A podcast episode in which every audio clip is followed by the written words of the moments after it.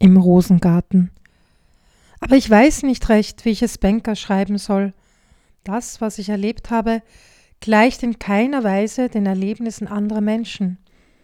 Und ich weiß nicht, wie ich es erzählen soll, damit Banker wirklich alles versteht. Ich habe nach Worten gesucht, die ich schreiben könnte, aber es gibt keine.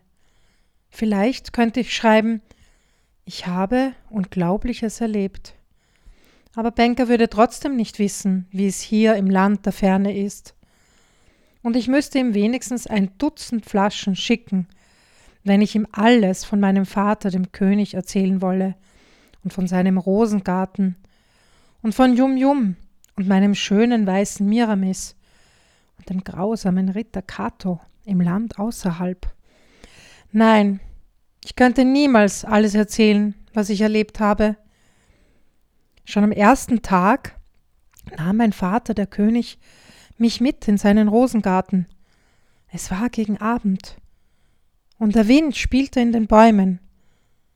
Als wir auf den Rosengarten zugingen, hörte ich eine wundersame Musik, die so klang, als ob tausend Glocken aus Glas auf einmal ertönten.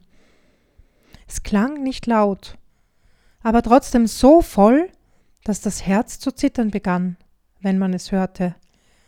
Hörst du meine Silberpappeln? fragte mein Vater der König. Er hielt mich an der Hand, während wir gingen.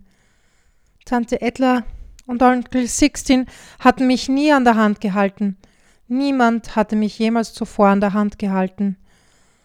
Und deshalb war es so wundervoll, hier zu gehen und meine Hand in der Hand meines Vaters, den König, zu spüren, obwohl ich ja eigentlich zu groß dafür war.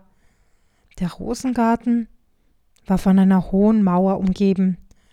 Mein Vater, der König, öffnete eine kleine Pforte, und wir gingen hinein.